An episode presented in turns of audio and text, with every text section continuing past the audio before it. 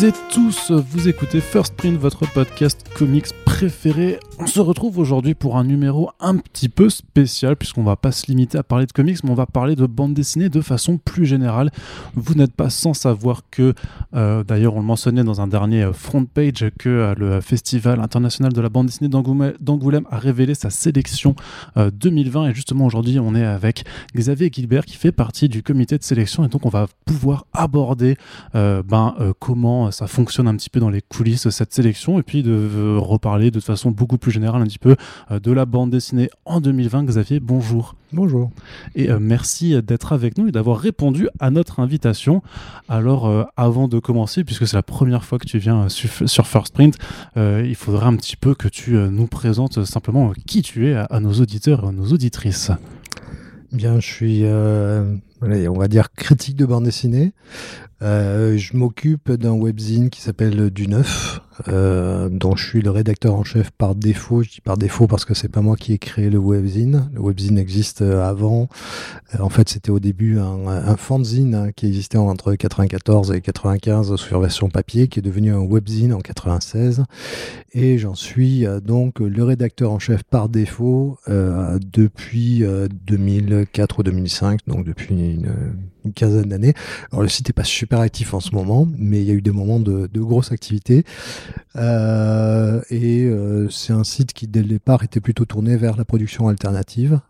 Euh, mais pas que. disons, l'idée c'était de proposer un regard différent sur la bande dessinée. Le sous-titre c'est l'autre bande dessinée, mais c'est peut-être aussi l'autre regard sur la bande dessinée, sur lequel ça passe soit par des dossiers, par des humeurs, qui sont aussi nos, nos, nos éditos, voilà, avec la volonté d'apporter une certaine réflexion autour de la bande dessinée, d'où qu'elle vienne. Justement, j'avais, avant même de parler d'Angoulême, je voulais un petit peu parler de, du neuf et justement de cette tagline, un peu de l'autre bande dessinée. Qu'est-ce, que, euh, qu'est-ce qui a motivé un petit peu cette volonté d'avoir euh, cette autre quelque part? Qu'est-ce que, Est-ce que quelque part derrière, il y a une forme de, reproche à, à, la vision plus euh, générale, plus mainstream de, de ce qu'on a sur la bande dessinée en France? Alors l'autre bande dessinée, le, le, terme est euh, historique. C'est euh, faut, faut, vraiment remonter à, à, la création de, du fanzine. C'était donc 94. C'est le moment où explose en France la scène des, euh, des alternatifs. C'est-à-dire l'association vient d'être créée deux ans auparavant. Même chose avec Cornelius, les requins marteaux, six pieds sous terre. Toute cette toute cette mouvance-là apparaît. Et euh, c'est une bande dessinée dont on parle très peu dans les médias, même les médias spécialisés. Et donc il y avait cette envie à l'époque. Moi j'y étais pas encore hein, je faisais pas partie du collectif à ce moment-là, euh, de parler justement de cette bande dessinée qui n'existait pas sur un webzine. Hein. C'est vraiment c'est un truc tout petit à l'époque et euh, voilà de, de, de, parler des découvertes. On était des lecteurs standards, des lecteurs lambda, et on avait envie de partager euh, nos découvertes, que ce soit les découvertes de l'alternatif franco-belge Hum, voilà, si tant est que le terme est adapté, euh, mais aussi des découvertes qu'on pouvait faire, soit dans la découverte de l'alternatif américain, anglo-saxon, et euh, aussi de l'alternatif japonais, puisqu'il y avait des choses qui apparaissaient là-dedans. Donc, euh, on, parmi les premiers articles, il y a des choses sur euh, Love and Rockets, euh, sur Amer Béton, euh, voilà, sur l'association, l'ascension du haut mal, des choses comme ça, les premiers, les premiers Trondheim, donc on était, on était beaucoup là-dessus.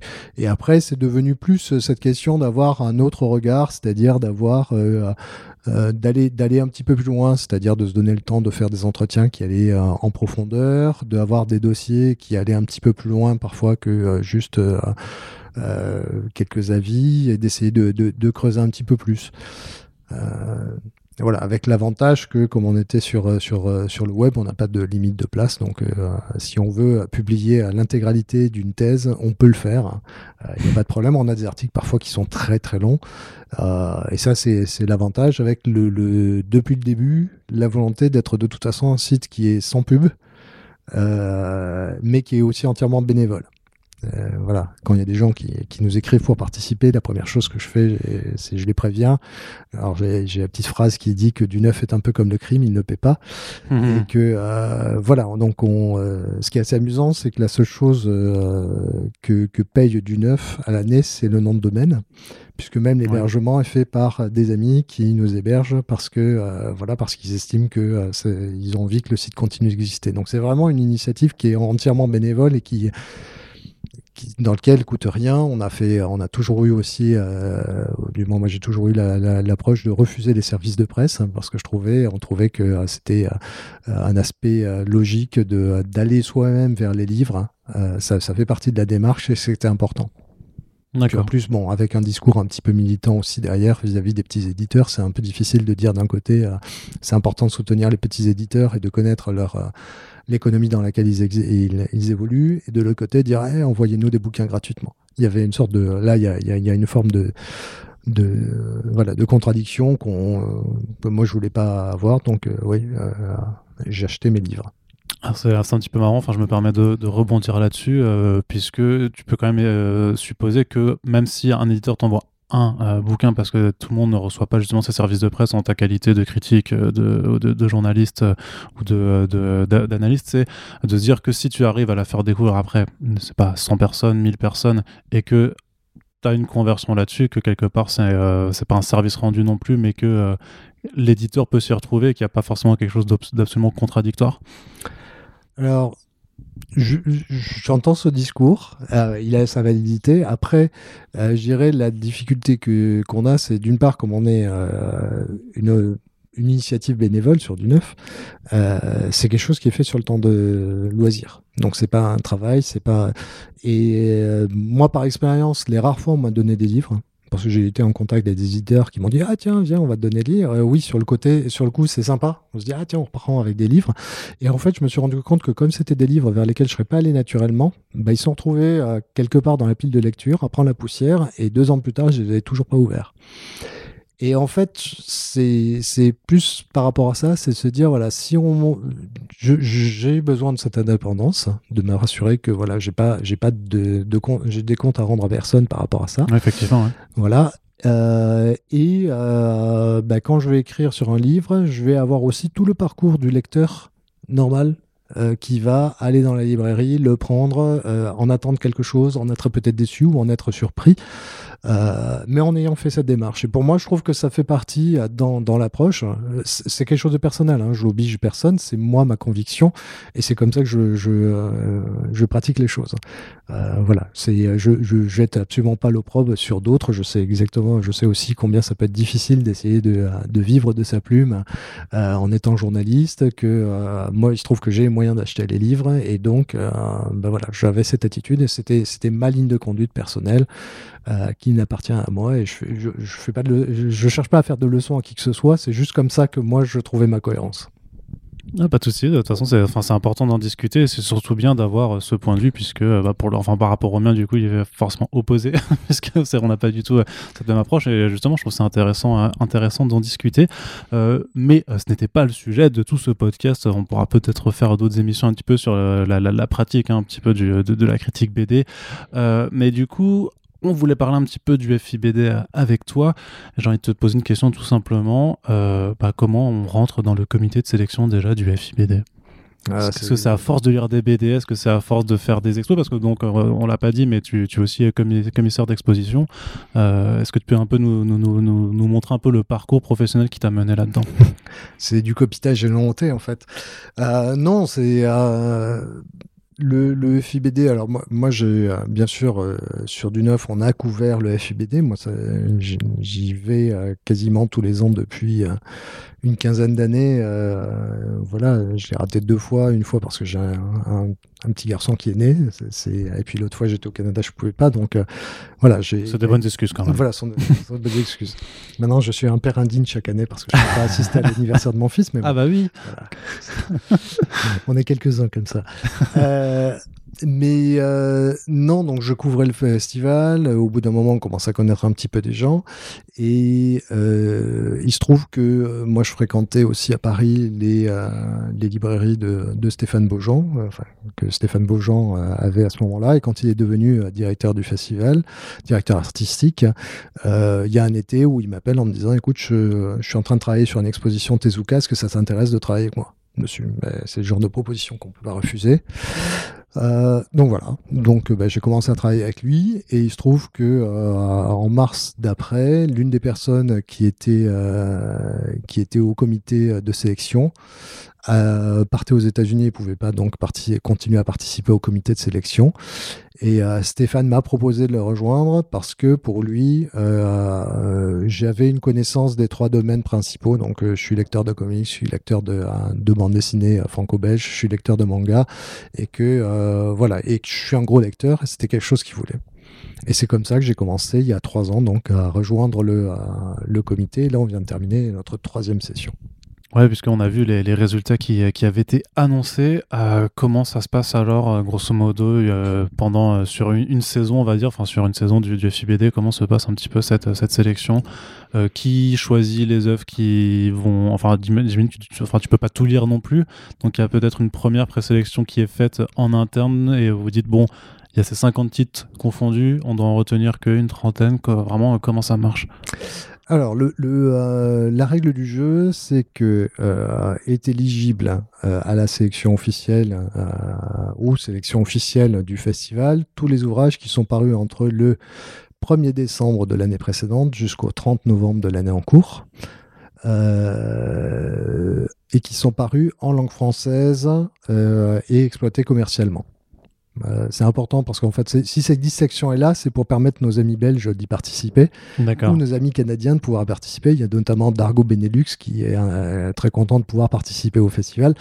Mais si jamais on se limite juste au territoire français, brusquement, enfin voilà, il y, a, des petites choses comme ça qui sont historiques et qui euh, voilà. Mais en gros, c'est tout ce qui paraît sur une période de 12 mois. Alors c'est pas tout à fait l'année calendaire, c'est donc de, le décembre précédent jusqu'à novembre. Donc là, c'était du 1er décembre 2019 jusqu'au 30 novembre 2020. Euh, les délibérations pour des raisons techniques ont lieu durant le mois d'octobre parce qu'en gros, il y a la conférence de presse qui a lieu soit courant novembre, soit début décembre, que généralement, il y a un certain nombre d'éléments qui sont destinés à la presse qui doivent être réalisés. Il y a toujours une plaquette, il faut monter la plaquette, faire rédiger les petits textes, etc. Donc il y a un petit laps de temps, ce qui fait que globalement, fin octobre, euh, les, euh, les, sections sont finalisées euh, pour ce qui est des comités. donc on accepte de recevoir les ouvrages jusqu'au autour du 20 octobre. Et quand même, c'est-à-dire que les, ceux qui sont le plus tardifs, tu arrives 10 jours avant le, rendu de la des décisions. oui. Ok.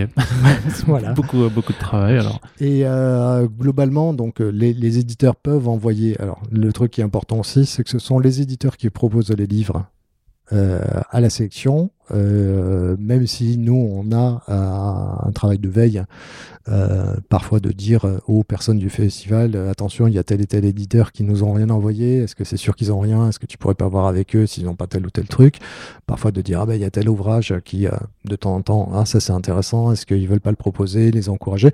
Voilà, il y a, y a, quand même un dialogue qui se fait, c'est pas juste une boîte noire sur laquelle les éditeurs envoient, il y a quelque chose qui est un dialogue avec l'organisation, par contre, les éditeurs sont pas en contact avec nous. C'est-à-dire moi, je ne, c'est pas moi qui vais demander à un éditeur de m'envoyer un livre. Si jamais on estime qu'il y a un bouquin qui est intéressant, on en parle hein, à la personne qui est en contact avec les éditeurs. On va voir si c'est euh, validé ou pas, et à ce moment-là, il y a une demande qui est faite. Mais c'est euh, voilà, de manière générale, ça fonctionne comme ça. Euh, donc, ce sont les éditeurs qui proposent. Tous les éditeurs ne proposent pas. C'est une chose qui est important de dire. Ce qui fait que parfois il y a des manques dans la, il y a des gens qui hurlent en disant ah il y a tel truc, euh, tel bouquin que j'adore qui aurait dû se retrouver dans la dans la section, sauf que c'est un livre qui n'a jamais été soumis. Euh, peut-être que l'éditeur, ça fait 3 ou 4 ans qu'il a décidé de boycotter le festival parce que de toute façon il trouvait pas l'intérêt de proposer des choses. Et donc voilà, certains des oublis sont volontaires de notre part, d'autres oublis sont du fait, certaines omissions sont du fait que euh, l'œuvre n'a pas été euh, proposée. Voilà. Et donc il y a ensuite obligation pour tous les membres du comité de sélection de lire tous les ouvrages que les éditeurs ont proposés? Alors obligation non parce que humainement c'est impossible. Euh, en gros, les livres sont envoyés, le, la composition du comité est annoncée début avril vers avril généralement. Et donc les éditeurs vont envoyer principalement les livres entre avril et 20 octobre. Alors quand on est euh, un ancien comme moi du, euh, du comité, euh, il y a certains éditeurs qui continuent, qui t'inscrivent simplement à ton, au fichier journaliste. sur la liste. Donc on continue de recevoir des bouquins toute l'année. Donc il y a une partie des bouquins qu'on a déjà reçus au moment où avril arrive. Mais avril marque vraiment le début des envois. Donc entre avril et octobre, donc en six mois, on reçoit entre 500 et 600 bouquins. Voilà. ça donne une petite idée. Et cette année, c'était une petite année puisqu'il y a eu le Covid, on a eu 500 bouquins. Les deux années précédentes, j'avais entre autour de 650 bouquins, 680 bouquins. Et ça chaque année alors Et ça chaque année, sachant que tu as la moitié des envois qui se passent entre mi-août et fin octobre. Donc sur deux mois et demi, il y a 300 bouquins qui arrivent. Ce qui nous amène donc à un sujet euh, subsidiaire. Donc euh, quel garage tu loues pour euh, stocker tout ce que tu reçois mais... Alors je ne loue pas de garage, tout simplement. Et, c'est marrant parce que en fait c'est la première question que j'ai posée quand on m'a proposé le, de, participer au, au comité sélection, c'est que font les gens avec les bouquins qu'ils ont? Donc les bouquins, on nous les envoie, ils sont à nous. Euh, simplement, euh, voilà, ça représente un volume monstrueux.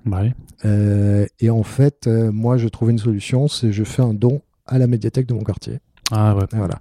Donc je suis allé les voir. Ah Au début, ils m'ont dit, oh, peut-être pas. Ah ben si, finalement, oui. Et donc, bah, ce matin encore, ils sont venus. Ils ont pris 2 mètres cubes de bouquins. Mhm. Et ils doivent repasser encore parce qu'il reste encore 2 ou 3 mètres cubes encore à prendre. Il y a des piles qui font 1 mètre 50 dans la chambre des piles. Euh, et c'est comme ça chaque année, ça fait trois ans. Donc ils sont très contents parce que comme ça, bah ça, permet d'alimenter. Moi, je trouve ça chouette aussi. Mmh. Euh, voilà. Par contre, c'est vrai que j'achète beaucoup moins de livres maintenant. Alors en termes de rythme de travail, comment est-ce que tu arrives à te répartir euh, cette euh, somme de ce volume de lecture même euh, sur un si petit laps de temps? Et surtout après, c'est quelle est ta démarche de dire est-ce que tu as un fichier où tu dis bon ça j'ai bien aimé, ça j'ai pas aimé pour après aussi pouvoir soumettre tes propres, enfin tes choix quand arrive le, moment de faire la sélection? Alors, la seule manière d'y arriver, c'est d'être discipliné, de le faire au fur et à mesure. Donc, cette année, ça a été un petit peu compliqué parce que forcément, on a eu un mois, où on n'a rien reçu.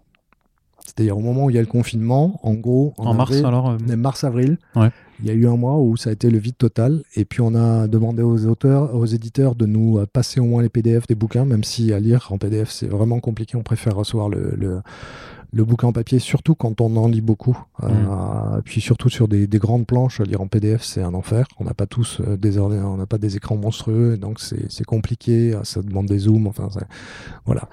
Donc c'est clair que euh, franchement le papier c'est mieux et on préfère, euh, on reçoit du papier euh, principalement.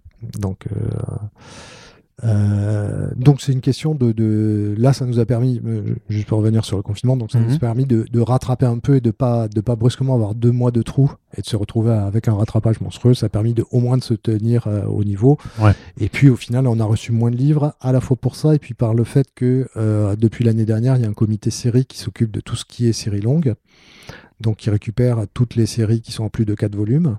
Donc ce sont eux qui les lisent et qui font euh, une sélection. Nous, on s'occupe euh, essentiellement de ce qui est pas série, ce qui s'arrête à des trilogies. Ça, c'est le côté positif. Côté négatif, c'est que tous les bouquins qu'on reçoit sont des bouquins qui font 200, 250 ouais, c'est ça, c'est des. Euh, voilà, donc tu te retrouves mm. à te dire Ah, tiens, je vais me faire une, séance de lecture ce soir et ah, j'ai quatre pavés. Euh, voilà, ça demande parfois un petit peu plus de courage pour s'y mettre. Mais c'est vraiment une question de, euh, de discipline. Et alors, au début, c'est facile parce que tu reçois 50 bouquins dans, la, dans le mois, donc c'est un ou deux bouquins par jour. ça se gère, ça va. sur la fin, quand il faut se faire des soirées à 4 à 5 bouquins et que euh, entre midi et 2, tu t'es déjà fait 3 bouquins, ça fait. Euh, voilà.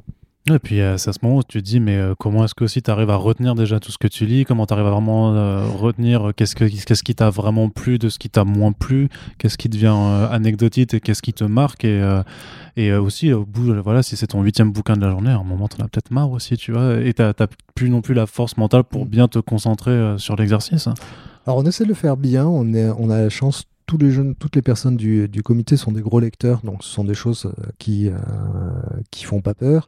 Euh, moi, c'est le genre d'exercice que je fais aussi à côté parce que j'écris dans un magazine qui s'appelle Atom, mhm. qui est spécialisé manga et qui a une spécificité, c'est la formule de base quand il n'y a pas le confinement, c'est un, un entretien fleuve avec un auteur et une, bibliographie euh, commentée à côté.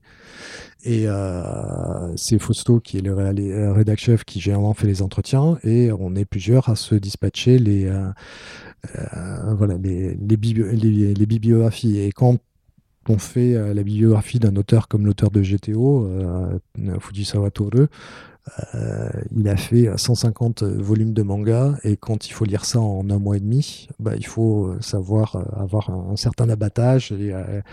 Après, c'est intéressant parce que ça donne une vision assez, assez particulière de son œuvre. Donc voilà, donc c'est une question de discipline, c'est une question d'habitude aussi. Hein.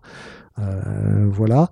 Et pour le suivi, alors il y a deux choses. Moi, je suis un, gros maniaque des chiffres et des, des, bases de données, donc je note scrupuleusement tout ce que je reçois quand je le reçois, et on fait des stats qui sont utiles pour le festival après aussi pour voir est-ce que effectivement combien est-ce qu'on a reçu de choses qui sont euh, de tel ou tel domaine, des traductions, des adaptations, des one-shots, euh, des choses avec des femmes, des choses japonaises, américaines et tout et tout. À quel moment on les reçoit? Est-ce que euh, faudrait pas communiquer aux éditeurs qui nous envoient les trucs plus tôt parce qu'on reçoit beaucoup trop de livres tard? Il y a tout un tout un tas de suivi que je fais. Et après nous on a au niveau du comité un fichier partagé qui est un Google Doc sur lequel on note au fil du temps euh, les livres qui nous ont marqués et on a un système de notes qui est de, euh, de 1 à 5. Euh, voilà, donc 5 c'est super et puis 1 on n'aime pas du tout. Et chacun essaie de mettre les notes. Donc l'idée c'est on met pas dans le fichier un bouquin qu'on a qu'on noterait en dessous de, de 4. Donc c'est déjà, on met dedans que les bouquins qui qu'on estime comme étant des coups de cœur, et puis après les autres les, les lisent. Donc voilà, le but c'est on, finit par avoir euh, sont des fichiers dans lesquels il y a une centaine de bouquins au moins qui se retrouvent. Donc euh, au minimum, on a tous lu au moins 100 bouquins parmi la liste, mais tous beaucoup plus pour, être honnête, beaucoup plus. Moi, cette année, il y en a 12 que j'ai pas lu sur les 500 que j'ai reçus. Et c'était des suites ou des bouquins. Il y a une intégrale, dans deux intégrales dont je connaissais déjà le contenu, euh, cinq ou six suites de bouquins dont j'avais déjà lu les précédents. Et il y a qu'un seul bouquin euh, qui n'était pas dans le truc, mais j'avais lu euh, aux trois quarts et euh, c'est le premier tome avec autre chose derrière. Donc j'étais suffisamment à même de savoir ce que c'était donc globalement, j'étais plutôt content. C'est une année où j'ai réussi à rester bien, bien au top et à bien, bien, bien tout, couvrir. Et tu arrives à, à, retenir un peu, encore aujourd'hui, euh, si, on, si on prenait la liste là avec les 500 bouquins et je te dis un au hasard, euh, tu arrives à dire ouais, ça j'ai bien aimé et tu arrives à resituer ou, euh, alors pour certains oui. Après le fait que tu te souviennes ou pas d'un livre devient aussi un élément de euh, un élément important. si le bouquin te marque plus du tout, parfois tu vois on avait des discussions et puis à un moment tu sais ah il y a ça c'était pas mal. Et puis qu'est-ce que c'est ce bouquin? Puis tu regardes la couverture tu fais ah ouais c'est ça. Ouais bof c'est ça revient ça revient faut faut réactiver le truc. Mais euh, oui oui oui, euh, en fait, très, truc très amusant, c'est euh, avant-hier avec mon, épouse, on a regardé euh, Hunger, le film de Steve McQueen, mhm. qui parle de prisonniers hollandais dans la dans la prison de Lankesh. Il se trouve qu'il y a un bouquin sur qui s'appelle Lankesh qui était sorti au Lambec en, 2019 que j'avais lu l'année dernière. Et en fait, en regardant ce truc, je me dis ah ouais, c'est vrai, j'ai lu une BD dessus et je je savais plus ce que c'était, mais je me souvenais du truc. Donc oui, il y a des choses qui rentrent.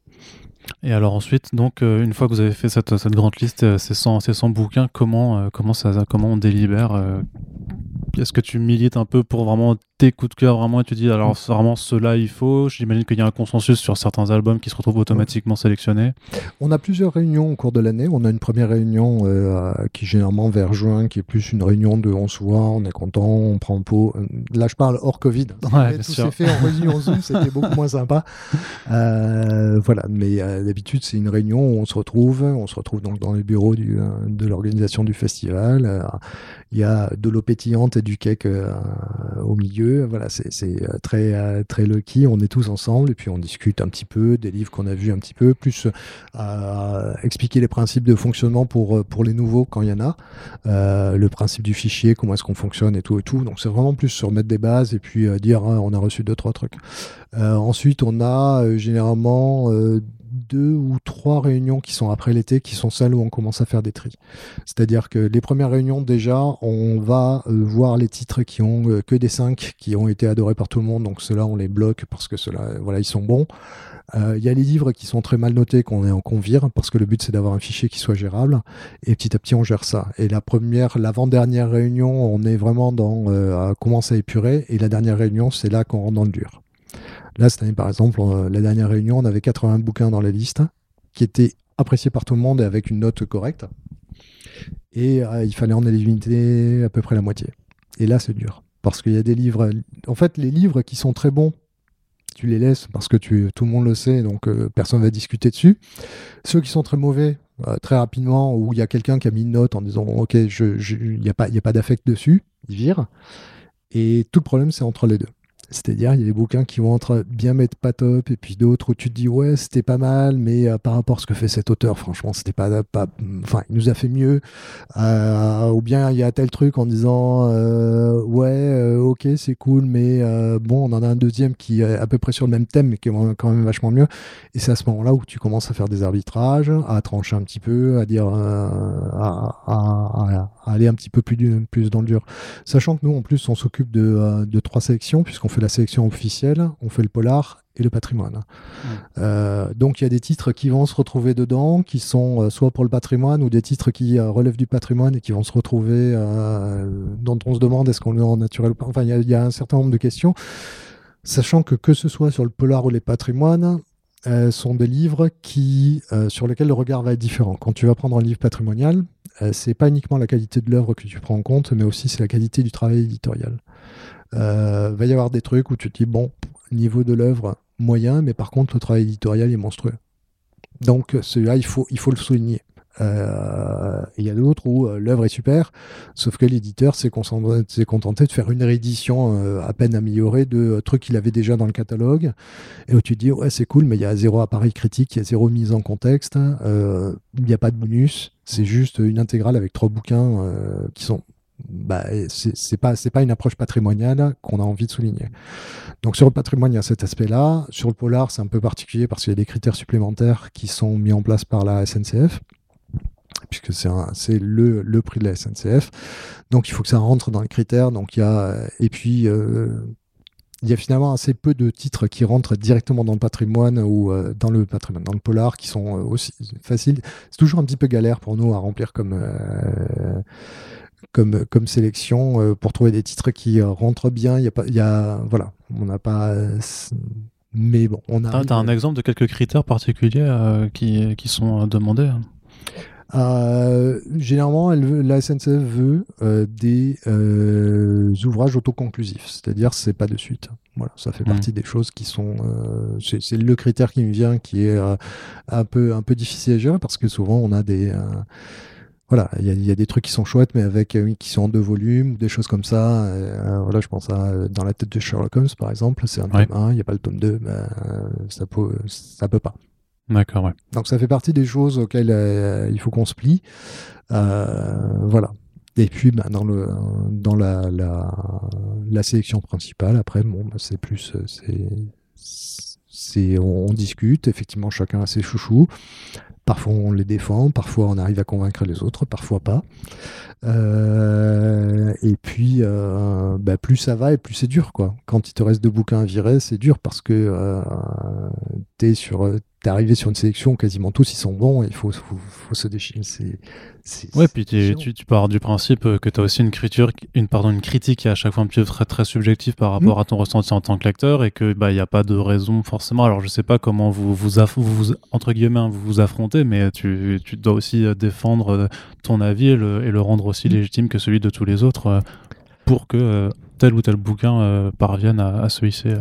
Oui, euh, c'est euh, après le, truc qu'il y a, c'est que on est une bon, on se connaît un petit peu parce que là, ça fait ça fait quelques années qu'on se pratique euh, et on moi, moi, moi, je suis très intéressé par, par avoir leur avis, pour entendre leurs arguments. Je dirais, c'est comme par rapport au, au bouquin qu'on reçoit, on fait pas ça pour, pour se faire chier. Voilà, je n'ai pas demandé à recevoir 500 bouquins ou à, j'ai pas demandé à m'obliger à lire 500 bouquins dans l'année pour euh, faire la gueule à chaque fois parce que franchement c'est pas un bouquin que j'ai envie. Au contraire, je fais ça pour être surpris, pour découvrir des choses que j'aurais pas découvertes, ce qui a été le cas, mmh. pour avoir des bonnes surprises, pour aller vers des éditeurs ou des livres vers lesquels je serais pas allé. Euh, et de la même manière, ces réunions, c'est super parce que euh, on s'entend bien, on est tous assez passionnés, on a tous euh, beaucoup lu de livres et chacun vient en disant ah mais il y a ça qui est intéressant dedans, ça j'ai trouvé bien et puis on a des vrais arguments et des vraies discussions, voilà. Donc oui, pour ça c'est ça qui est intéressant, c'est cette confrontation, cette discussion, écouter les arguments de l'autre, voilà, confronter des trucs, se rendre compte qu'on n'est pas d'accord sur certains points et qu'on est d'accord sur d'autres, voilà. Donc c'est Comment vous, euh, comment vous faites aussi pour, par rapport à J'imagine certains, certains critères où vous dites, bon, il faut quand même qu'on ait une sélection qui soit aussi représentative de ce qui se fait sur le marché, c'est-à-dire déjà juste en termes d'origine géographique, d'avoir donc de la franco-belge, mais aussi du manga et du comics, il faut que ce soit mis en avant. Là-dessus, alors il y a deux choses. C'est nous, on essaie durant l'année d'être vigilant par rapport à ça, c'est-à-dire de dire attention, il faudrait voir, on a peu reçu de comics, on a peu reçu de manga, ça serait bien que les éditeurs nous envoient des choses parce que c'est dommage, on va, voilà, on passe à côté de choses. Donc là, on est vraiment volontariste par rapport à ça. Euh, après, quand on fait la sélection, ce sont des choses qui sont euh, occultées. On fait la sélection et ensuite on regarde ce qu'on a. Euh, sachant que régulièrement, en fait, quand je dis on regarde ce qu'on a, c'est pas on arrive, on, a, on a nos 45 bouquins, puis ensuite on regarde si ça va ou pas. C'est au fur et à mesure. Au fur et à mesure, on se dit, ah ben, au fait, on a, est-ce qu'on a des comics? On en attend. Ok. Est-ce qu'on a euh, des, euh, des, mangas? On en attend. Euh, combien est-ce qu'il y a de femmes dedans? Voilà, Parce que c'est aussi un truc. Oui, j'allais dire sur. Oui. Voilà. Et, et, en fait, alors, je, c'est euh, on a peut-être eu beaucoup de chance, mais sur les trois dernières années, on n'a pas eu de problème particulier. On s'est pas retrouvé à dire ah non, il faut qu'on remette des trucs. C'est euh, voilà, il y a des arbitrages qui sont euh, tout bêtes aussi quand tu as un éditeur qui est surreprésenté. Hein, bah, tu te dis bon bah ok, on va être obligé de faire un tri parce qu'il y a trois ou quatre bouquins qui sont bien, mais voilà, on va essayer de, laisser de la place pour les autres aussi. Donc euh, voilà, c'est à ce moment-là qu'il y a ces arbitrages, mais de manière générale, on n'a jamais eu trop de problèmes. Enfin, moi, je n'ai pas le souvenir, là, sur les trois années où j'ai été euh, au comité, qu'on ait mis un titre pour boucher, pour remplir un quota. C'est plus de dire, ben voilà, on a notre, notre voilà la liste à laquelle on est arrivé. Elle, correspond à peu près au niveau des critères. Et de se dire, ben, elle, a, de la gueule. Quand même une différence moi qui m'a qui m'a marqué par rapport avec votre avec la sélection de 2020 par rapport à celle de l'année dernière.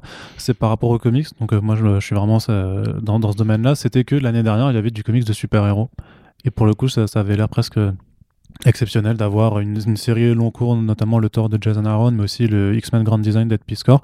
Cette année, on retourne dans une section où il y a effectivement aussi de très belles œuvres en termes de, bande dessinée, mais par contre, on se retrouve de nouveau plus dans le comics indé et euh, pas de super-héros. Vous, en, recevez euh, beaucoup des, des, comics mainstream, on va dire, euh, chaque année, ou pas du tout? Très peu. Ouais, vraiment. Très peu. C'est que les éditeurs n'ont pas confiance d'envoyer euh, certains alors, je, je, peux, pas. Alors, euh, je, je ne m'autoriserai pas à mentionner quels sont les éditeurs qui envoient ou pas. Mhm. Euh, mais c'est vrai que sur le comics de super-héros, je pense qu'il y a une vraie mauvaise, mauvaise idée du fait que le, le le festival n'aime pas ça ou quoi que ce soit. Donc c'est vrai qu'on a eu peu de propositions cette année, peut-être moins que les années d'avant.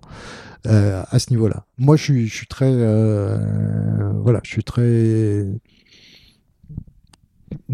très triste de ça. Hein. L'année dernière, on avait pas mal milité. Euh, moi, j'avais pas mal milité pour le Mister Miracle de Tom King, qui, qui était pas, qui s'est pas retrouvé finalement parce que, voilà, pour certains, c'était bon, comme ça fait référence au Fourth World de, de, Jack Kirby, on est quand même sur euh, sur des choses un peu particulières. Euh, enfin, il y, a toute une mythologie un petit peu difficile à, digérer. Moi, au contraire, j'avais trouvé ça super parce que c'était justement une œuvre dans laquelle j'avais toujours trouvé du mal à, eu du mal à rentrer. je trouvais qu'avec Mister Miracle, enfin, je comprenais ce qui se passait. Donc, c'était cool. Mais c'était pas arrivé jusqu'au bout. Mais euh, non, il n'y a pas, il a pas de, de, réticence. C'est juste que voilà, quand on n'a pas les propositions, c'est difficile de, de, les mettre. Est-ce qu'il y a un critère d'accessibilité aussi qui est à prendre en compte alors dans votre sélection, si je comprends bien? C'est pas une question d'accessibilité, c'est plus euh, est-ce qu'on peut profiter de l'œuvre sans. Euh, je dirais plus que c'est de pas prendre des œuvres qui sont très très référencées vont être très très difficiles euh, à lire pour un lecteur. voilà. Après, c'est pas une chose qu'on a en tête, mais par exemple, je pense au, au Spider-Man qui est sorti chez, chez Panini l'histoire de Spider-Man ou quelque chose Spider, comme ça. Euh, l'histoire d'une vie, hein, de Chip Zdarsky et Mark Bagley. Voilà, en lisant, alors oui, moi en tant que vieux lecteur de, de Spider-Man, j'ai retrouvé plein de trucs. Ah, super, Gwen Stacy, euh, le, clone, euh, Craven the Hunter, je vois tous les éléments. Ouais, toutes les et je me demande franchement comment est-ce qu'un lecteur aujourd'hui qui n'a pas tout ce background, qui n'a pas derrière lui 50 ans ou 60 ans de, d'histoire de Spider-Man dans, dans, la tête, peut lire ça et y trouver un plaisir. En tant que vieux lecteur, oui, euh, j'ai vu tous les clins d'œil et je pense que j'en ai raté plein, hein. mais j'ai vu suffisamment de clins d'œil pour me dire, euh, pour retrouver mon truc et dire ah c'est bien foutu, c'est bien pensé, c'est pas mal.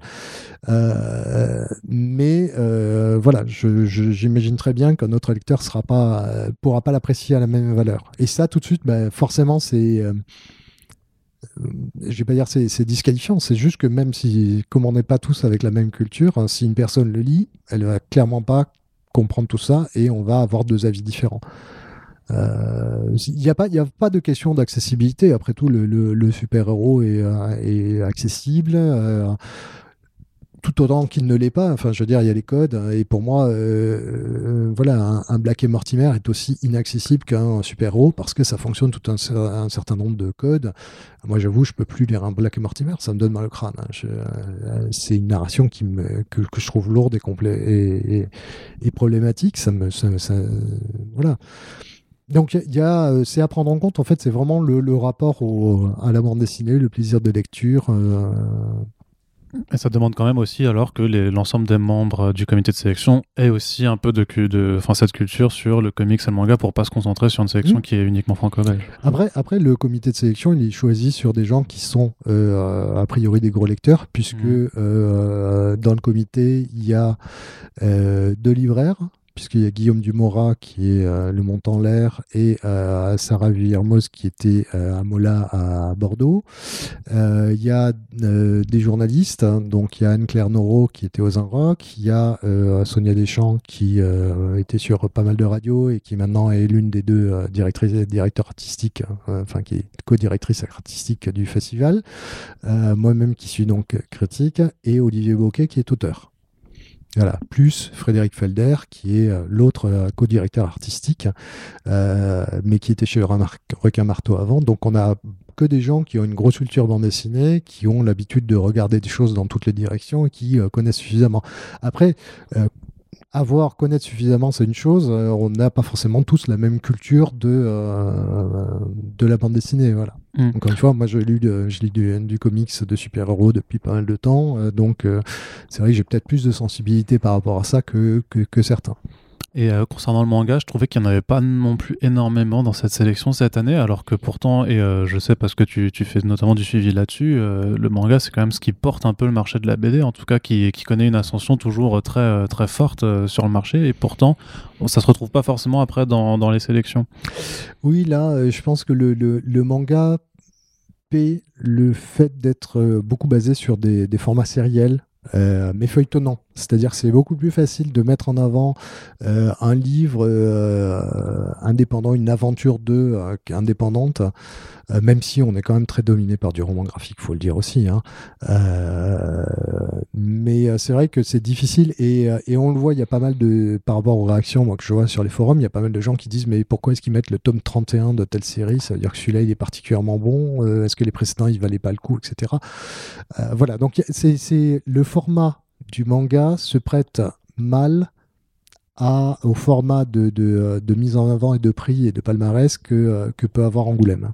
À cause du fait d'avoir vraiment un album plutôt que de récompenser par exemple euh, une série, enfin vous avez le prix de la série pour ça quoi, mais euh, vous pourriez pas effectivement mettre dans la sélection officielle un tome parce qu'il est sorti cette année donc en répondant à ces critères-là, mais pour récompenser le fait que, que l'œuvre était géniale de toute façon. Bah, c'est un peu l'idée qu'on essaie de mettre en avant, mais euh, voilà, le message qui est envoyé est un peu compliqué à, à, à, exprimer euh, là-dessus. Euh, voilà, et sachant que comme on est extrêmement dominé par le côté sériel, nous on a quelques, quelques one-shots. Hein. Gotanabe par exemple, alors étonnamment le prix de la série, mais avec une série qui a fait de one-shot indépendants, donc c'est toujours un petit peu bizarre.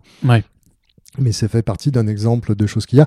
Il y a beaucoup, par contre, de mangas dans le patrimoine, parce que c'est là aussi qu'il y a des approches qui sont extrêmement euh, euh, belles et, riches et soutenues. Euh, le travail que fait le Cornelius sur Tsuge, par exemple, avec un appareil critique, avec une, la mise à disposition d'une œuvre assez fondamentale, avec une traduction qui, est, qui assez remarquable de Léopold Dahan.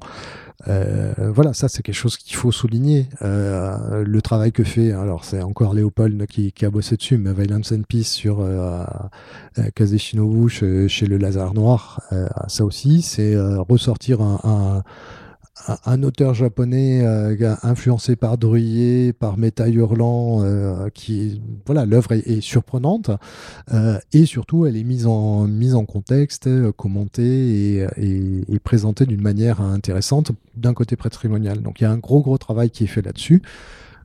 Sur le reste, on a moins de one shot, on a plus de séries et voilà. Encore une fois, c'est plus le format d'Angoulême qui qui se prête plus difficilement ça.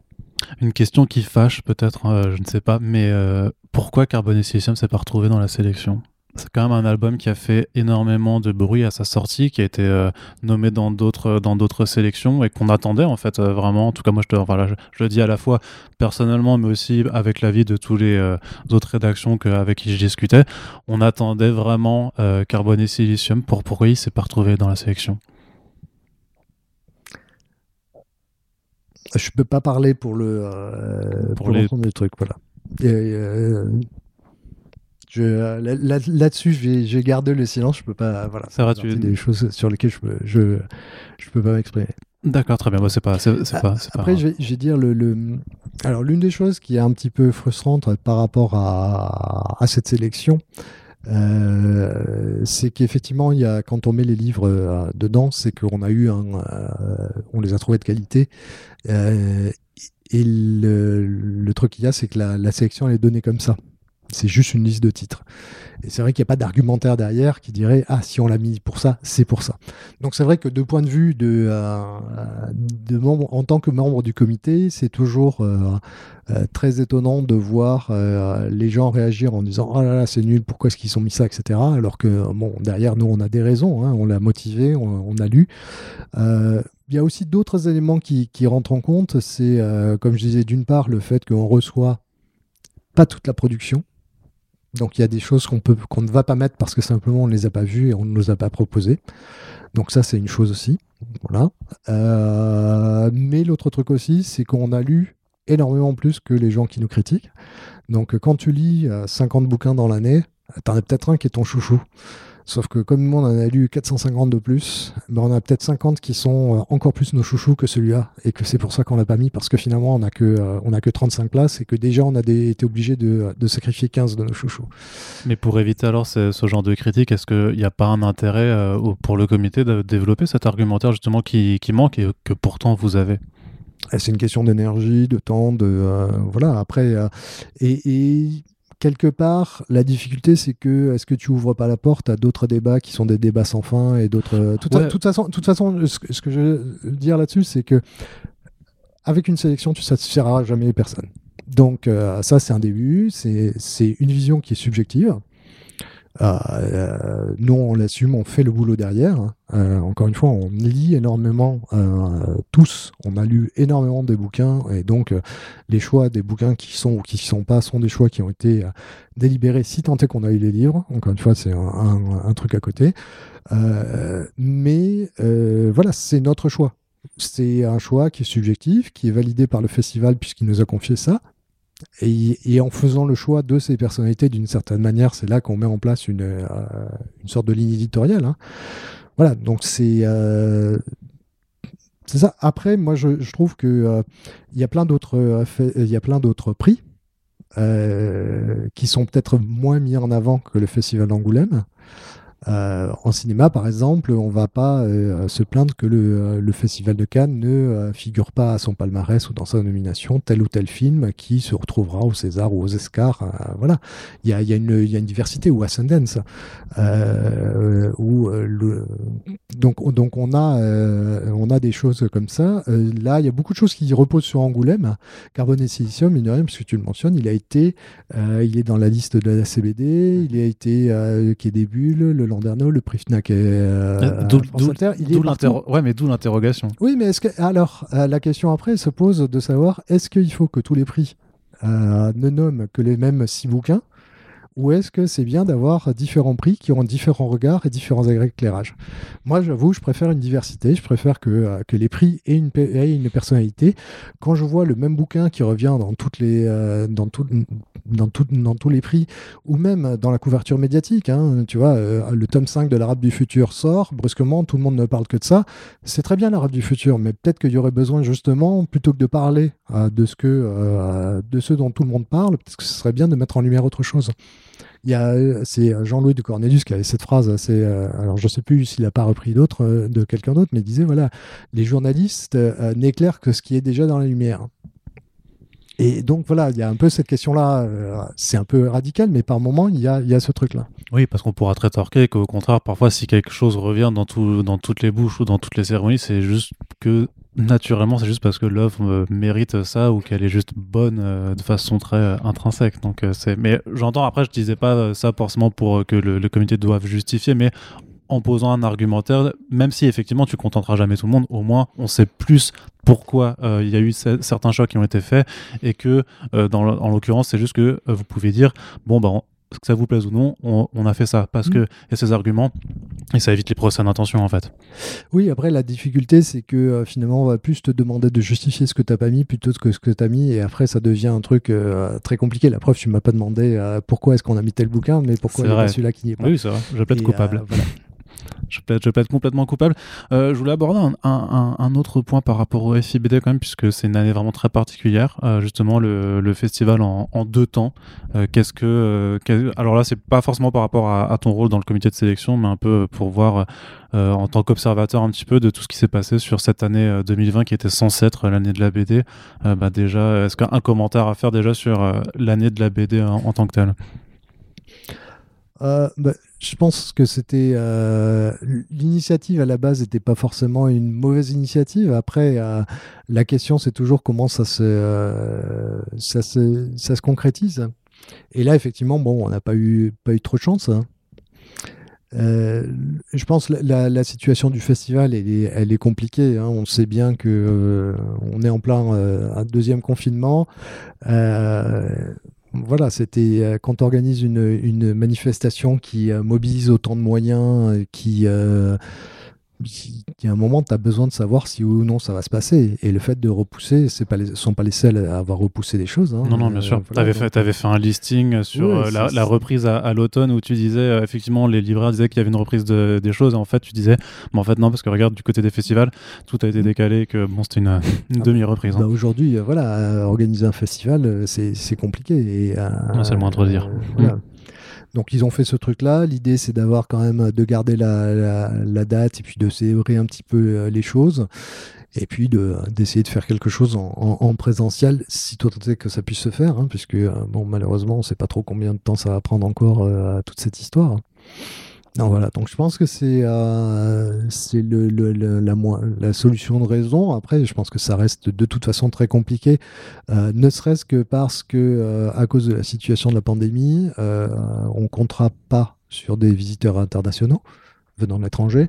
Et pour un festival international, de ne pas avoir l'étranger, ça devient un peu compliqué. Alors que ça deviendra juste le FBD cette fois-ci et pas le FIBD. Mm. Non, non, mais c'est très compliqué. Après, en plus, ça demande à, à, se réinventer, sachant que c'est euh, l'économie du festival fonctionne aussi sur le fait de faire payer les passes d'accès. Si euh, brusquement tu passes en dématérialisé en, virtuel, euh, tu peux plus monétiser de la même manière. Donc ça fait ça fait en gros une année pour rien, quoi.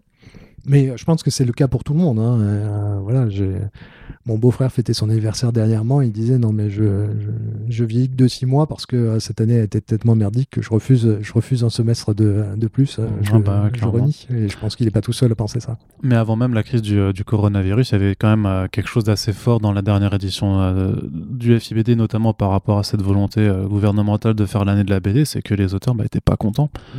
et qu'ils avaient dit, ils avaient dit à la cérémonie de remise des prix euh, si rien ne change cette année, euh, on va limite, euh, enfin, on, reviendra pas. Certains avaient pris la décision de boycotter, et, ça, et du coup, la situation, bah, de toute façon, va pas s'améliorer. Est-ce que les auteurs vont quand même un peu vouloir revenir parce qu'il va falloir quand même revenir, mais en même temps, on, voit en plus, notamment avec tout ce qui se passe autour de, la Ligue des auteurs professionnels, que il y a une lutte euh, qui est loin, loin, loin d'être terminée.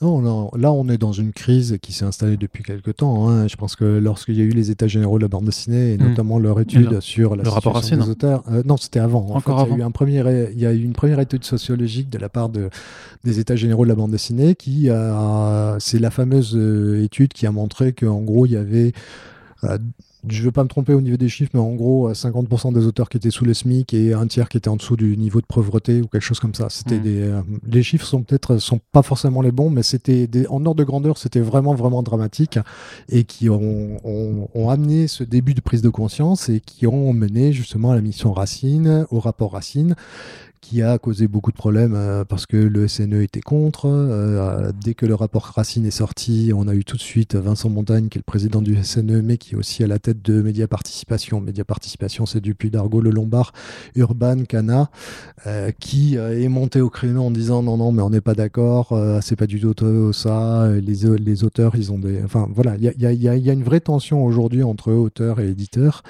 euh, et qui n'est pas résolue, effectivement. Et euh, là, on a, on a une année qui est vide, mais qui n'aura rien changé là-dessus. Euh, les auteurs demandent la reconnaissance d'un statut, demandent la reconnaissance d'un euh, contrat de commande, parce qu'en fait, ce qu'ils disent aujourd'hui, c'est qu'on nous demande de travailler sur un truc, et puis si ça correspond pas, bah, c'est pour notre pomme. Euh, Il y a tout un tas de questions sur la manière dont sont rémunérées les choses, sachant que les... voilà, la manière dont ça fonctionne aujourd'hui, c'est euh, les éditeurs disent quand on fait une avance sur droit, on rémunère la création, sauf que c'est pas une, c'est juste une avance sur droit. C'est je rémunère pas la création, je vous, je vous prête des choses que vous auriez dû, dû gagner de toute façon une fois que la création est finie. Mm. Donc c'est de la de l'avance sur exploitation de création, mais pas de la rémunération de création. Donc il y a tout un tas de choses à, à créer, à, à gérer là-dessus. Et effectivement, la situation elle est compliquée. Quand on est au FIBD, le festival, il récompense qui? Il récompense le travail d'un éditeur ou celui d'une équipe artistique? Euh, bah, de notre côté, au niveau du, euh, du comité, euh, quand on regarde sur le patrimonial, c'est clairement le travail de l'éditeur. Hmm. Sur le reste, généralement, on essaie de prendre en compte l'auteur. Et s'il y a le travail de l'éditeur, euh, dans quelques cas, il va être vu comme étant positif quand euh, vraiment il y a un- quelque chose au service de l'œuvre. Sinon, ça peut être plutôt négatif. Donc, c'est-à-dire qu'on on récompensera l'auteur, mais si jamais le livre n'y est pas, c'est plutôt l'éditeur qui peut être, euh, peut être pénalisé si c'est traduit avec les pieds ou présenté n'importe comment. Enfin voilà. Euh, c'est plutôt dans cet aspect-là. Après, je n'ai pas d'exemple comme ça qui me viennent, mais Mhm. euh, en termes d'approche, c'est plutôt comme ça qu'on l'envisagerait, c'est-à-dire de. voilà. De, de- de- on est plus dans l'approche de euh, valoriser le travail de l'auteur, euh, c'est clair. Sauf sur, à nouveau, sur le patrimoine où là, il y a un truc Oui. spécifique qui est vraiment sur le travail éditorial pour le coup. Ce que tu penses, parce que on- on- tu mentionnais un petit peu au début de, de cette émission qu'il y avait certains, euh, vu que en fait la proposition de la, enfin la sélection se fait sur la base d'une proposition de la part des éditeurs et que certains ne voulaient pas forcément euh, envoyer leur, leur bouquin, c'est euh, de se dire est-ce qu'il y a une sorte de défiance un peu pour le, le FIBD en tant que tel? Euh, Est-ce que le prix les fauves c'est vraiment important? Est-ce qu'il y a vraiment un, on va dire, quelque chose de capital qui se met après sur les livres qui sont récompensés? Euh, alors, je pense qu'il y a des éditeurs qui refusent d'envoyer parce qu'ils estiment euh, que le festival n'est pas pour eux ou ils ont l'impression qu'ils ont été snobés et que donc si c'est comme ça, ça sert à rien pour eux d'y participer. Ça, c'est une chose, ça leur appartient. Moi, je pense que euh, c'est. Enfin. En tant que euh, membre du comité de sélection, moi, j'ai jamais été, euh, j'ai jamais snobé les livres qui m'ont été proposés. Il y a des choses quand ça arrive, effectivement, ça m'attire plus ou moins. Ça, c'est comme ça. hein. Euh, mais j'ai donné leur chance à tous les livres que, que j'ai reçus. J'ai essayé. Ça fait partie de mon job, je trouve, hein, de, de, euh, justement d'être ouvert comme ça. Euh, ensuite, euh, la- sur, la pertinence, un peu l'importance Ah. des prix pour les bouquins, pour Alors, moi, j'ai tendance à trouver que euh, les librairies dans lesquelles je vais ne mettent pas suffisamment en avant le, euh, du festival, mais euh, il y avait une étude qui a été faite il y a un ou deux ans euh, sur la base de données GFK qui montrait qu'il y avait un impact fort sur certains livres. Alors, ça dépend. Moi-même, j'avais regardé ça. Hein. T'as l'impact qui est bon. Après, la question, c'est à quel moment du cycle de vie du livre ça se passe. C'est-à-dire que si c'est un livre qui est sorti juste avant Noël, qui a le prix à ce moment-là, tu as effectivement un impact fort. Si c'est un livre qui est sorti en début d'année, qui a déjà fait une bonne partie de ses ventes, l'impact est généralement un petit peu moins fort de manière. Mais oui, on a vu. alors l'impact pour moi, il est à plusieurs niveaux, c'est-à-dire que d'une part, il y a un impact pour l'éditeur quand tu as quelque chose qui se vend bien. il y a parfois un impact sur un auteur parce que ça va aussi encourager certains éditeurs à se repencher vers un auteur ou à rééditer des trucs ou à, le mettre en avant. Euh, et ensuite, je pense qu'il y a un impact beaucoup plus large sur la manière dont les gens regardent euh, la bande dessinée. Je pense notamment à Nonomba qui est euh, prix du meilleur album en 2007 de euh, Shigeru Mizuki. Donc c'est la première fois qu'il y a un manga qui est déterminé comme étant meilleur album. Et ça, ça a un peu secoué les choses. Alors je dis pas que ça a changé complètement les choses, mais brusquement, il y a quelque chose qui se passe et qui, qui change un petit peu le regard. Voilà, donc y a, moi je pense que ça a un impact que de toute façon, il y a un impact. Heureusement d'ailleurs, parce que ça sera un peu triste de faire tout ce travail euh, s'il n'y a pas de, de se conséquences. Faire parfois comme ça, sans, sans, que derrière il y ait un impact. Donc euh, oui, il y a des enjeux et, euh, et ils sont justifiés. Euh, je pense. Après, c'est pas c'est pas euh, l'alpha et l'oméga, et en même temps, c'est là que ça revient un petit peu sur la question de de certains ouvrages qui sont déjà très célébrés par ailleurs. Euh, voilà, le, le, le, but aussi d'un festival, euh, je dis pas que c'est son but uniquement, mais euh, si on peut mettre en avant des choses qui sont moins vues par ailleurs, c'est pas forcément une mauvaise chose aussi. Euh, en fait, on s'oppose toujours, c'est toujours la question de, de, Danny Boone qui se plaint que les Ch'tis, qui a fait le plus d'entrées au cinéma de, de toute l'histoire, soit pas récompensé en plus au César. Ouais, j'ai envie de dire oui, mais tu as, le capital culturel et le capital euh, financier pour mmh. prendre Bourdieu, mais t'en as un, tu vas pas non plus vouloir piquer celui des autres sur l'autre. quoi. C'est euh, Déjà, tu es content, tu es, euh, déjà partout. pourquoi est-ce qu'il te faut en plus cet aspect-là? Mmh. Pour ça, oui, il faut faire la balance entre le, succès commercial et le succès critique, qui se mêlent pas forcément, alors que parfois ça peut se, se, rejoindre. Mmh.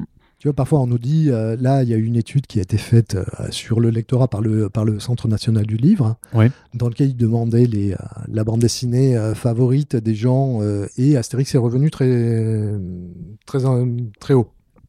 Bah, c'est Astérix, quand il y a un album qui sort, ça tire tout le marché de la BD vers le haut avec ses chiffres de vente. Donc, ce qui se passe en plus, c'est que le terrain de. C'est-à-dire le moment où l'enquête a été faite, où on a été interrogé les consommateurs, enfin les, les lecteurs, c'était juste après Noël. Et il y a eu euh, un euh, Astérix, c'est la fille de Vercingétorix, qui était sorti juste avant Noël. Donc c'est clair que quand on va, euh, quand juste après Noël, le Noël où il y a un Astérix qui est sorti, qui a vendu énormément, qui était partout. Moi j'ai pris le train à ce moment-là, dans toutes les gares, tu le voyais partout, c'était impossible de passer à côté. Forcément, quand on leur demande aux gens, allez du tac au tac, cite-moi ta première BD qui te c'est Astérix qui sort. Est-ce que ça a un sens de mettre Astérix dans une sélection? Est-ce que ça a un sens de récompenser, de récompenser Astérix? Personnellement, j'aurais euh, tendance à dire que pas forcément. Euh, bon, après, en plus, euh, sans, et en plus, vis-à-vis de la qualité du truc, moi, voilà, c'est le, fait que ça soit vendu à 1,6 million d'exemplaires n'est pas suffisant pour être dans une sélection. Euh, et au contraire, si à un moment il y a un arbitrage à faire, ben, je préfère prendre le truc qui a tiré 500 exemplaires et qui n'a euh, pas eu de beaucoup de pubs, mais que je trouve vraiment super, plutôt que de mettre un bouquin comme ça qui. Euh, et à l'inverse, il y a le risque du coup de se faire traiter, de se faire taxer un petit peu d'élitisme dans la démarche. Après, on l'est toujours. C'est-à-dire qu'à partir du moment, euh, encore une fois, on revient sur cet, cet aspect que euh, les gens ont euh, chacun leur prisme tout en se disant non, mais moi je lis tout comme bande dessinée, lisent leurs 50 ou 100 bouquins par an et retrouvent pas leur petit, ils disent ah là là, c'est élitiste. non, parce que. Enfin, je, moi, moi j'ai pas l'impression que ce soit une sélection élitiste. c'est une sélection qui est curieuse, qui va avoir plein de choses. Euh, comme ça, j'aurais du mal à trouver dans cette sélection un bouquin qui soit particulièrement euh, difficile d'accès. Mhm. Euh, voilà, c'est plus que parfois il y a pas, il y a peut-être un, défaut de curiosité chez certains lecteurs d'aller tester des choses. mais je pense l'un des grands prix, des, enfin des prix des meilleurs albums qui auraient pu être éditistes, c'est Paysage après la bataille de Eric Lambé et Eric de Pierrepont chez le Frémoc. Euh, qui est un bouquin qui parle de deuil, et qui est, est pas très très bavard, mais qui est très accessible et qui, voilà, il faut rentrer dedans. C'est vrai que le dessin est un petit peu inhabituel, mais il parle pas de trucs. Euh, c'est pas, c'est pas abscon. C'est pas, euh, c'est peut-être moins abscon justement que un, euh, un, Black et Mortimer super référencé qui te fait revenir une vingtième fois à Ulrich avec des références à plein de trucs et mmh. où il faut connaître le truc sur le bout des doigts pour comprendre exactement de quoi il s'agit. D'accord. Quel est pour toi le plus grand défi de la bande dessinée pour l'année qui arrive? J'imagine qu'ils sont multiples. Moi, je pense qu'il y a vraiment cette crise aujourd'hui euh, qui est plus une crise structurelle. Hein. Ça touche pas la bande dessinée en Enfin, c'est plus la production. Il y a quelque chose à, à régler. Dans la... Il y a quelque chose qui s'est cassé dans la relation entre auteur et éditeur. Euh, c'est peut-être cassé depuis longtemps, mais que là, c'est au grand jour et que euh, voilà, il y a quelque chose vraiment à, à régler. Et on l'a vu euh, toute l'année euh, dernière, notamment en 2019, euh, lorsqu'il y avait encore des festivals où il y a eu des, des déclarations, notamment sur euh, tout le travail des, des, dédicaces. Il y a Jacques Léna qui, avait, euh, qui dit Ah, mais comment est-ce qu'il faut, pourquoi est-ce qu'il faut se, euh, se, faire rémunérer pour les dédicaces Vous faites ça par amour, pourquoi est-ce que vous le faites pas? Oui, enfin bon. le fameux travail passion. Le hein. travail passion qui hmm. ressort. Et c'est quand je trouve, je trouve très préoccupant dans une, enfin, dans une crise déclarée comme ça d'avoir un grand éditeur qui ose sortir un argument comme ça. C'est-à-dire que je serais à la place des auteurs, je le prendrais pour une déclaration de guerre. Hein. Euh, ce qui, à mon sens, est, le cas. C'est-à-dire, il y a un moment où euh, tu te dois de réfléchir un petit peu à ce que tu dis, de prendre en compte le, ce qui Parce que vivent aussi les... vivent les auteurs. Les mmh. auteurs, ils te disent quelque chose. Et puis surtout, ce qu'il y a sur cette, cette crise, ce qui, est, ce qui est très marquant, ce que je trouve très très marquant, c'est qu'on pourrait penser que ce sont les, euh, les auteurs de l'indépendant, qui euh, des alternatives qui viennent se plaindre. Et en fait, non, tous les auteurs qui sont ligués, qui, ont, euh, qui sont montés au créneau, sont des gens qui travaillent dans les grosses maisons d'édition on a vu des gens qui venaient de chez Glénat, le Lombard, etc. Enfin, tous ces gens-là, je n'ai pas de noms comme ça qui viennent, mais on n'a que des, des, auteurs qui sont des auteurs en vue chez des grands éditeurs qui sont venus dire on a des problèmes. C'est pas euh, c'est pas les, gens justement du travail passion qui sont euh, qui ont un job toute l'année qui font ça le soir sur un coin de table parce qu'ils ont envie d'eux.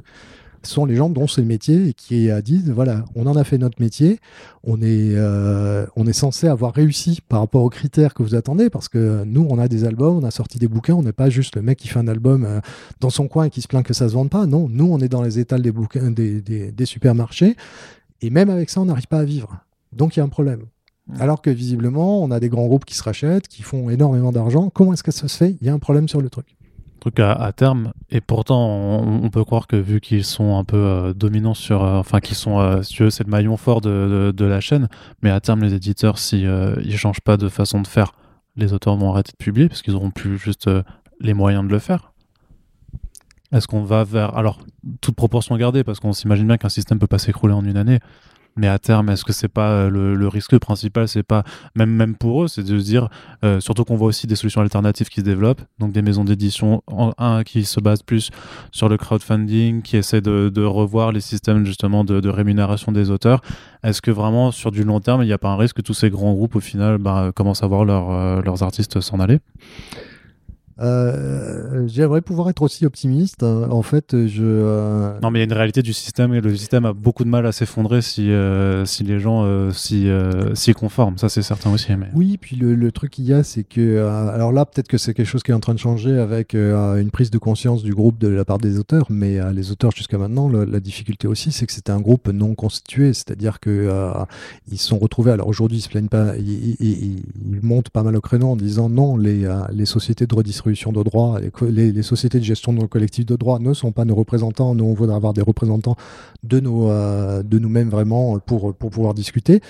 Euh, ils ont la difficulté de ne pas avoir d'interlocuteur au ministère de la Culture, etc., alors que le SNE a porte ouverte. Euh, oui, c'est un problème aussi. Et tu as ce problème donc de, de, de, oui, de cohésion, je pense notamment, bah, tu vois, quand tu as Goscinny et, et, Uderzo qui quittent Hachette pour créer les, la maison à Albert René pour éditer Astérix euh, pour eux-mêmes, mais tu as la même chose avec Midam qui est passé sur euh, Mad Fabric, euh, qui était aussi sa maison d'édition. Graton fait la même chose. Donc il y a ces auteurs qui ont une notoriété, qui créent une maison d'édition, et c'est une maison d'édition qui est entièrement dédiée à une marque. Et c'est-à-dire que c'est une maison d'édition qui va s'extraire de, de ce qui était jusque-là le modèle un petit peu vertueux, qui est que un éditeur, c'est quelqu'un qui prend des risques et qui, euh, lorsqu'il a un, euh, un, hit avec un auteur, va partager une partie de la richesse avec l'auteur, mais qui va réinvestir derrière pour euh, essayer de faire d'autres hits. Alors, c'est pas c'est pas désintéressé. Hein, le but c'est de faire d'autres hits, mais d'une certaine manière, ça réinvestit dans de la création et dans des nouveaux. Mmh. Quand tu prends Albert René ou Graton, pas du tout ça. C'est un auteur qui a déjà sa notoriété et qui utilise cette notoriété uniquement pour s'engraisser soi-même.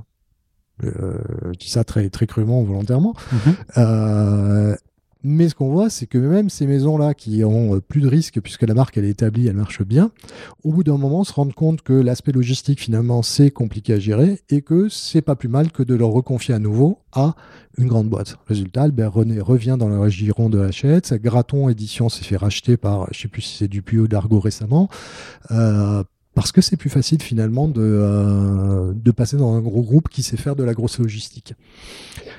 Donc là, on a l'exemple typique d'auteurs qui pourraient se, partir du système et finalement qui retrouvent leur, euh, leur intérêt. Et puis après, euh, voilà, une maison d'édition. c'est amusant, ça me fait toujours penser à une étude qui avait été faite sur les grosses boîtes en disant, voilà, les grosses boîtes, si elles passaient un test du FBI, elles seraient toutes des psychopathes. Parce qu'en fait, comme la, il n'y a, aucune humanité dans une boîte, une, grosse entreprise. Donc la gestion au fil du temps, elle n'est pas. Euh, si on peut remplacer un auteur par un autre, c'est pas grave. Hein. Il, fera moins chier, il demandera moins, etc. Hmm. Donc voilà, on a, on a cet aspect-là. Moi, je suis pas, je suis pas super super optimiste. Je pense qu'il y a des choses. Euh, j'espère qu'on trouvera une solution. Hein. J'espère qu'il y, a des choses qui vont aller. Euh, mais c'est vrai qu'en ce moment, c'est pas, ça, ça encourage pas à être très optimiste. Ok. J'aimerais pas être auteur. Ok, bon, ben, malgré tout, on va conclure cette émission sur euh, cette touche en espérant que tu aies tort, du coup, voilà, pour, pour essayer d'être un, petit peu optimiste. Euh, Xavier, donc on peut continuer à te lire sur euh, du neuf dans Atom, quelque chose d'autre dont tu veux nous partager? Bah, Éventuellement, il y a mon compte Twitter sur lequel de temps en temps, je, je poste, je suis pas un, très, un, gros gros poster, mais de temps en temps, il y a des réflexions sur le marché des études, mmh. des choses comme ça. Donc c'est X Gilbert pour ceux qui veulent me suivre. On mettra, on mettra le lien dans la description du podcast vous l'avez, vous avez le profil, très bien. Bah écoute, euh, je te remercie d'avoir été avec nous euh, pour cette émission. Euh, à celles et ceux qui nous écoutent, n'hésitez pas à nous faire vos retours, vos commentaires sur le sujet, sur tout ce que cela vous inspire. je peux vous garantir que ce sujet-là continuera d'être largement discuté dans les prochains podcasts de First Print tout au long de l'année prochaine et au-delà. Merci encore d'avoir été avec nous. N'oubliez pas de partager l'émission pour faire connaître le podcast et on se donne rendez-vous très bientôt. Salut.